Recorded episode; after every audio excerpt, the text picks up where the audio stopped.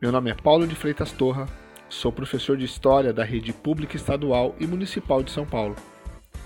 Nesse ano, leciono na Escola Estadual Afrânio de Oliveira, pertencente à Diretoria de Ensino Sul 3, localizada na periferia da zona sul da cidade, do Jardim Icaraí.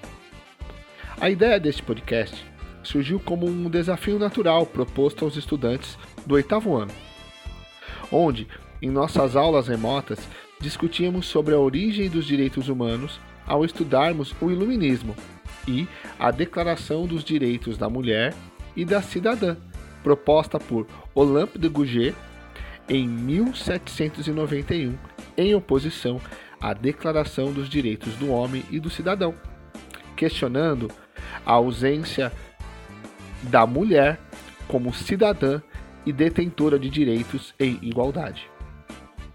Por que não dar voz às mulheres que tiveram um importante papel histórico na luta pela emancipação e direitos sobre o olhar e pesquisa dos estudantes?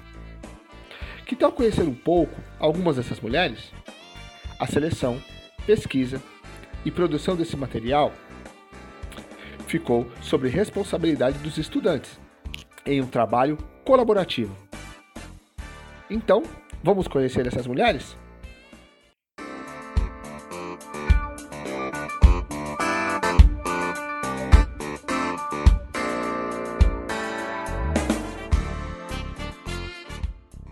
Chamo Evelyn, estudo no oitavo ano da escola Afrânio de Oliveira e hoje venho falar de Anne Frank. Anne Frank nasceu em 12 de junho de 1929. Ela foi uma adolescente alemã de origem judaica e vítima de holocausto. Anne e sua família se mudaram da Alemanha para Amsterdã, na tentativa de fugir dos nazistas que estavam perseguindo os judeus.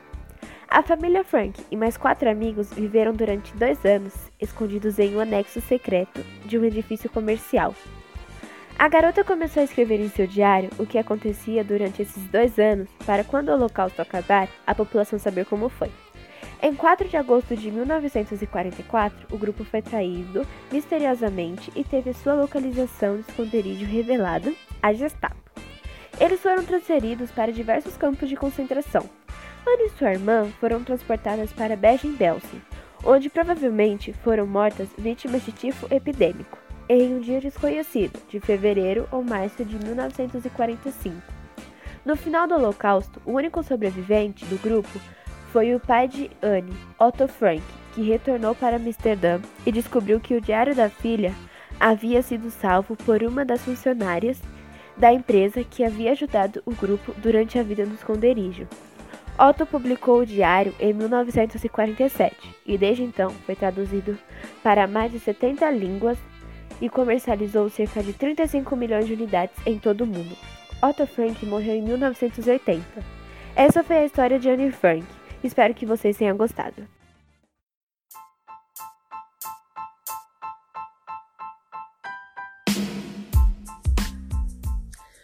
Olá, meu nome é Guilherme, tenho 14 anos, sou aluno do oitavo E.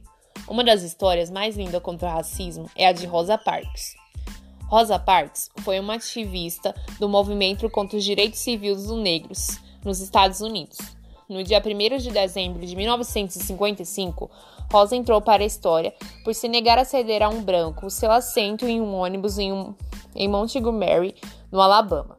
No dia 1 de dezembro de 1955, quando Rosa voltava do trabalho, tomou um desses ônibus e sentou-se em um dos assentos localizado no meio do coletivo. Quando alguns brancos entraram no ônibus e ficaram de pé, o motorista exigiu que Rosa e outros três negros se levantassem para dar lugar aos brancos. Enquanto os outros três se levantaram, Rosa se negou a cumprir a ordem e permaneceu sentada. A polícia foi chamada e Rosa Parks foi detida e levada para a prisão por violar a lei de segregação do Código da cidade de Montgomery, apesar de não estar sentada nas primeiras cadeiras. No dia seguinte, Rosa foi solta depois de pagar a fiança, onde seu amigo a pagou para poder ser libertado. A prisão de Rosa provocou um grande protesto que resultou em um boicote aos ônibus urbanos. E com esses protestos, ganharam apoio de várias personalidades que se engajavam no movimento. E com isso, ela ganhou forças e foi a primeira ativista pela luta contra o racismo nos Estados Unidos.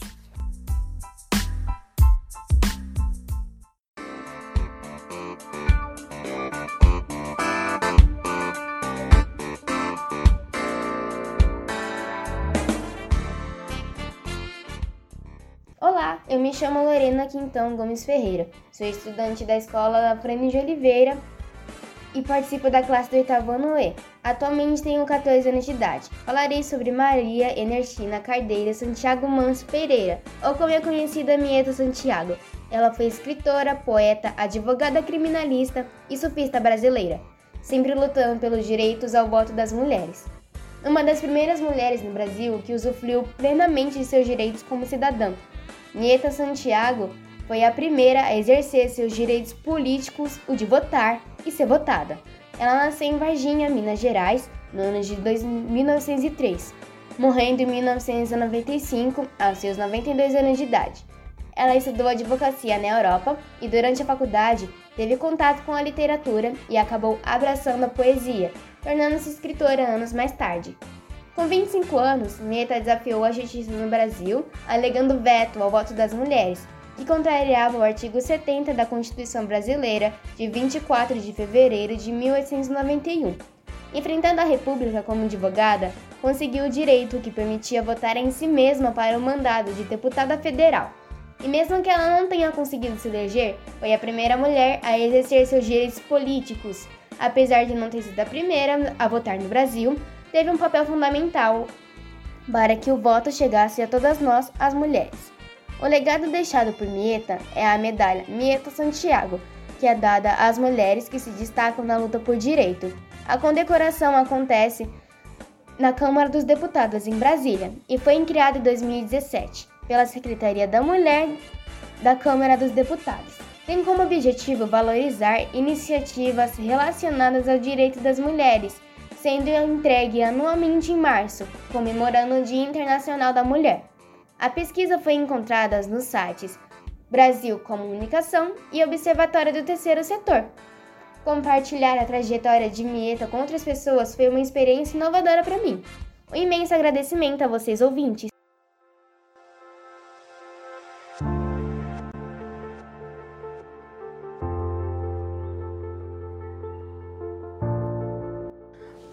Olá a todos, meu nome é Thais Lira, sou aluna da oitava Noé e tenho 13 anos.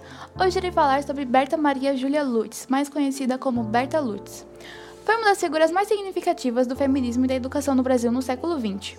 Berta nasceu no dia 2 de agosto do ano de 1894 e completou estudo superior na Europa, formando-se em ciências naturais, se tornando assim bióloga. Voltou ao Brasil no ano de 1918 e começou a trabalhar como tradutora no setor de zoologia no Instituto Oswaldo Cruz, onde trabalhava junto a seu pai. Berta foi uma pessoa muito dedicada a seus estudos. A mulher que também foi formada em Direito tentou se tornar professora da instituição com a tese, aspas, a nacionalidade da mulher casada perante o direito internacional privado, fecha aspas. Já em agosto de 1965 recebeu o título de professora emérita da UFRJ.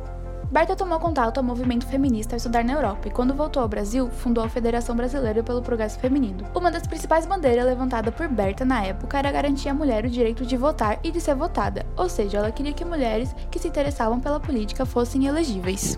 Não foi fácil a Berta conquistar tanta visibilidade, sendo que na época o povo só escutava os homens.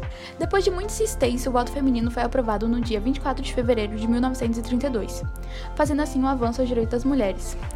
Desde então, muitas mulheres saíram à luta, fazendo com que Berta fosse um exemplo a elas. Lutz dizia, aspas, juntas serão uma força, fecha aspas, uma das muitas citações dela. E por fim, Berta faleceu com 82 anos em 16 de setembro de 1976, no Rio de Janeiro, sem se casar e nem ter filhos. Podemos encontrar mais informações dela nos sites www.ebiografia.com e na wikipedia.org.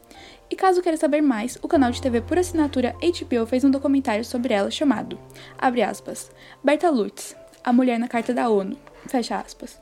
Obrigada a todos por escutarem até aqui.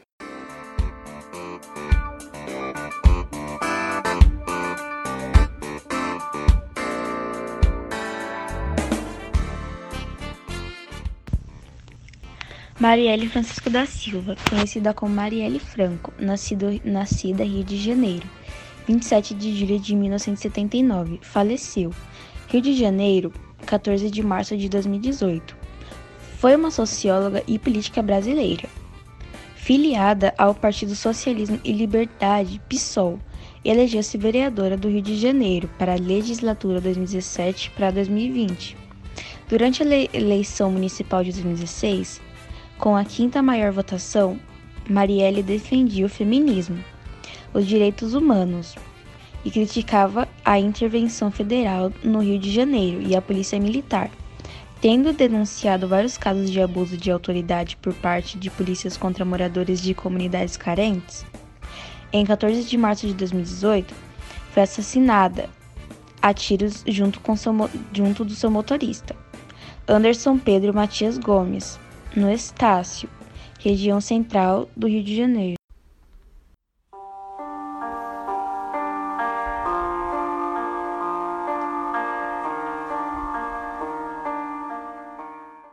Olá, meu nome é Isabela Teixeira de Assis, sou da turma do oitavo E, tenho 13 anos. Hoje vou falar sobre uma mulher muito importante chamada Frida Kahlo. Ela nasceu no México em 6 de julho de 1907 e é a mais conhecida e influente pintora mexicana. A vida de Frida foi difícil. Aos 6 anos de idade, teve poliomielite que a deixou com sequelas, e aos 18 anos, ela sofreu um acidente que a deixou por meses no hospital. Durante esse longo período no hospital, Frida começou a pintar, fazia autorretratos onde ela expressava sua dor e sua determinação em melhorar. Aos 21 anos, Frida se filiou a um partido político, onde conheceu Diego, que logo se tornaria seu marido. Eles tinham um casamento aberto. Frida era bissexual assumida e ambos tinham vários casos. Só que Diego teve um caso com a irmã de Frida, o que a deixou furiosa e causou o fim do seu casamento. A tristeza de Frida era refletida em suas obras. Frida era uma mulher forte, mas com a saúde muito frágil. Em 1950, teve a perna amputada por conta de sequelas de poliomielite. Em 13 de julho de 1954, Frida foi encontrada morta em sua casa. A causa da morte foi embolia pulmonar. Há quem diga que ela morreu por overdoses de remédios para dor. Em sua casa foi encontrado um diário onde ela escreveu: Espero alegre a minha partida e espero não retornar nunca mais. Ela partiu, mas deixou um grande legado na arte por ser uma artista fantástica na comunidade LGBT por se assumir bissexual numa época conservadora, e para o feminismo porque naquela época ela se comportava como queria e não como a sociedade exigia. Outras informações sobre Frida Kahlo você poderá encontrar em blogsaraiva.com e todamatéria.com. Obrigado a todos os ouvintes.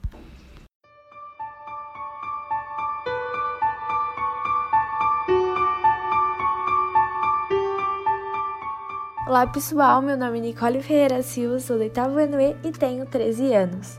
Hoje vou falar um pouco sobre Joana d'Arc, conhecida como Pucelli de Orleans. Joana d'Arc foi uma camponesa que teve participação relevante na Guerra dos 100 Anos, que liderou as tropas de Carlos V11 em conquistas muito importantes. Joana d'Arc nasceu em Dorame, vila do nordeste da França, que hoje em dia se chama Dorame-la-Pucelle como forma de homenageá-la, e essa foi a forma que ela ficou conhecida por Donzela de Orleans. Naquela época, ninguém falava realmente a data do nascimento delas, por isso o dia de nascimento de Joana é alvo de debate, mas muitos acreditam que tenha sido em 6 de janeiro. Joana Dark era camponesa. Os pais delas, Jake Dark e Isabelle Romé, possuíam uma pequena terra de onde tiravam seu sustento. Joana Dark ajudava bastante o seu pai na criação dos carneiros. A Joana foi a filha mais nova do casal, que ao todo teve cinco filhos. Sua criação foi bastante católica. Nos séculos XV, a França enfrentava as consequências da Guerra dos 100 Anos. Esse desentendimento entre franceses e ingleses se iniciou em 1328, quando Carlos IV, rei francês, faleceu e não deixou herdeiros direitos para assumir o trono. A guerra com a Inglaterra se relacionava com Joana d'Arc da mesma forma que como se relacionava com a vida de milhares de outros camponeses. O conflito trazia destruição para a terra destruída por produzir menos. Uma produção reduzida causava fome e a fome enfraquecia uma população. trazendo-lhe doenças. Joana d'Arc alegava que tinha visões e ouvia vozes do arcanjo Miguel e outros santos. Segundo Joana d'Arc, as aparições aconteciam desde quando ela tinha 13 anos e aos 16 decidiu tomar parte da guerra. Joana d'Arc faleceu aos 19 anos, queimada numa fogueira no dia 30 de maio de 1431 em Rouen, e até hoje ela é uma inspiração para nós mulheres pela sua coragem. Antes de morrer, Joana disse, aspas, eu vim de Deus, não há nada mais para eu fazer aqui. Envie-me de volta para Deus de quem eu vim. Fecha aspas. E podemos encontrar mais informações sobre ela e a guerra no site brasilescola.ol.br e wikipedia.org. Obrigada a todos que escutaram até aqui. Até a próxima!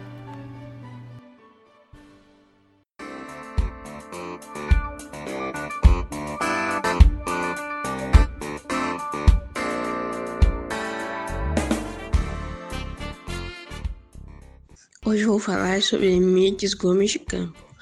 Ela foi a primeira advogada brasileira. Ela sofreu muito para conseguir ser a primeira advogada brasileira. Sofreu muito racismo, mas ela nunca desistiu. Sempre foi lutando, lutando, lutando, até o momento que ela conseguiu ser a primeira advogada brasileira. Aí depois disso, em seu primeiro caso, ela conseguiu a absolvição do réu. E disso foi só indo. Ela, quando ela entrava no tribunal, era uma grande presença. As pessoas adoravam ela. Mas antes de tudo isso, a caminhada dela foi muito difícil e as pessoas não viram o que ela passou para estar lá.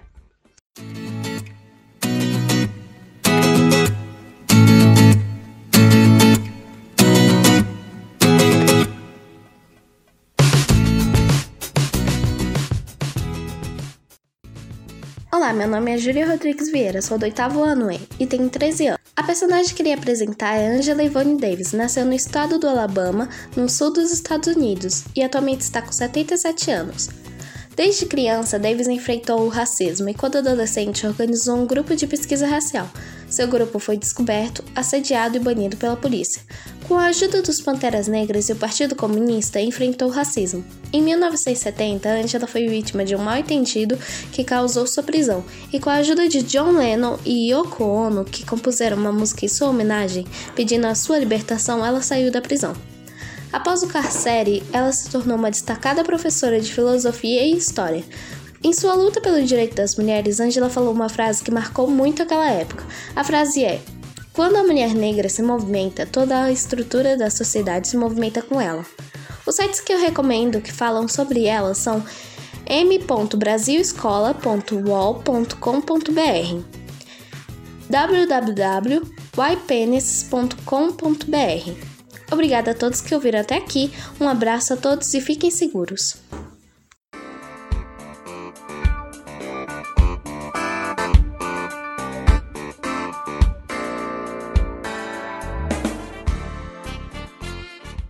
Olá, gente. Meu nome é Ana Clara, sou do oitavo E e tenho 13 anos. Bom, vou falar sobre Celina Guimarães Viana, que foi a primeira mulher a exercer o direito do voto no país em 1927, na cidade de Mossoró, do Rio Grande do Norte. Antes de Mieta Santiago ter impetrado o mandado de segurança que jogou luz sobre a questão da Constituição não discriminar o gênero dos eleitores, o governador do Rio Grande do Norte, José Augusto Bezerra, sancionou naquele ano uma lei que estabelecia não haver mais distinção de sexo. O fato repercutiu mundialmente por se tratar não somente da primeira eleitora do Brasil, como da América Latina.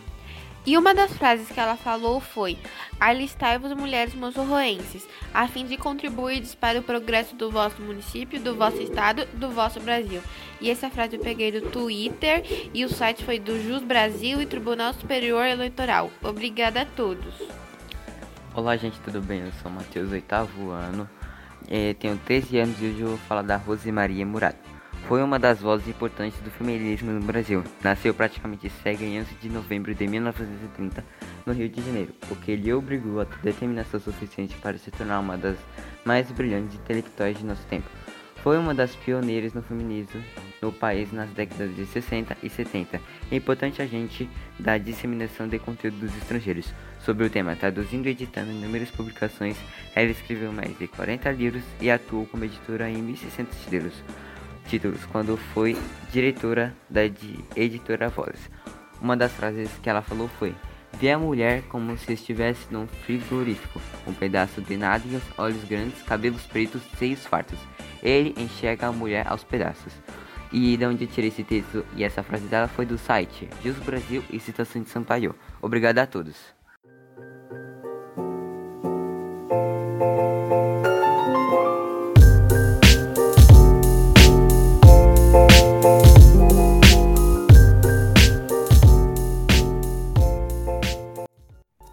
Meu nome é Kate M. Oliveira Campos, tenho 13 anos e sou aluna do oitavo ano E. A personagem que eu vou apresentar será Eliana Keller. Nasceu em Tuscumbia, noroeste do Alabama, Estados Unidos, no dia 27 de junho de 1880. E com 19 meses de idade, contraiu uma doença desconhecida diagnosticada como febre cerebral, que a deixou cega e surda.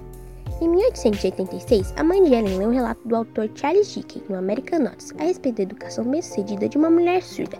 Dessa forma, ela decidiu procurar ajuda, o que a levou a Anne Sullivan, que também tinha deficiência visual, para tornar-se instrutora de Ellen. Sullivan imediatamente começou a ensinar Ellen a se comunicar, soletrando palavras na mão. Em 1904, graduou-se bacharel em filosofia pelo Radcliffe College, desenvolveu diversos trabalhos em favor das pessoas com deficiência, participou de campanhas pelo voto feminino e pelos direitos trabalhistas. Ellen Keller faleceu em Wilson, Connecticut, Estados Unidos, no dia 1 de junho de 1968. Ellen Keller tornou-se um exemplo de superação e coragem, bem como um símbolo de luta pelos direitos das pessoas com deficiência. Uma frase de Ellen Keller, abre aspas, mantenha esse rosto voltado para o sol e você não conseguirá ver a sombra, fecha aspas. Sites onde você pode procurar mais sobre Ellen Keller www.libras.com.br barra surdos famosos Ellen Keller www.ebiografia.com Ellen Keller. Bom, é isso. Eu espero que esse podcast tenha ajudado. Fiquem seguros e tchau, tchau!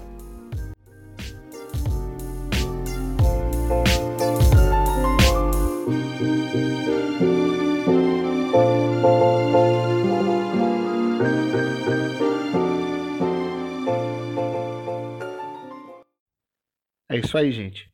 Estamos chegando ao final desse nosso primeiro podcast. Esperamos que tenham curtido.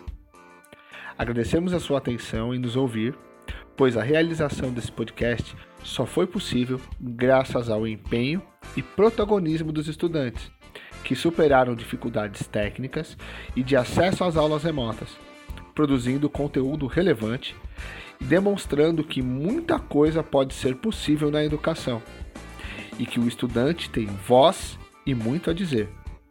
Se você gostou desse trabalho, curta e compartilhe nas plataformas. Isso ajuda a propagar o conhecimento escolar e a luta pelos direitos das mulheres. Querer entrar em contato conosco? É só procurar nos mecanismos de buscas da internet pela Escola Estadual Afrânio de Oliveira, em São Paulo, capital. Bem, é isso. Se cuidem Fiquem seguros e até o nosso próximo programa. Tchau!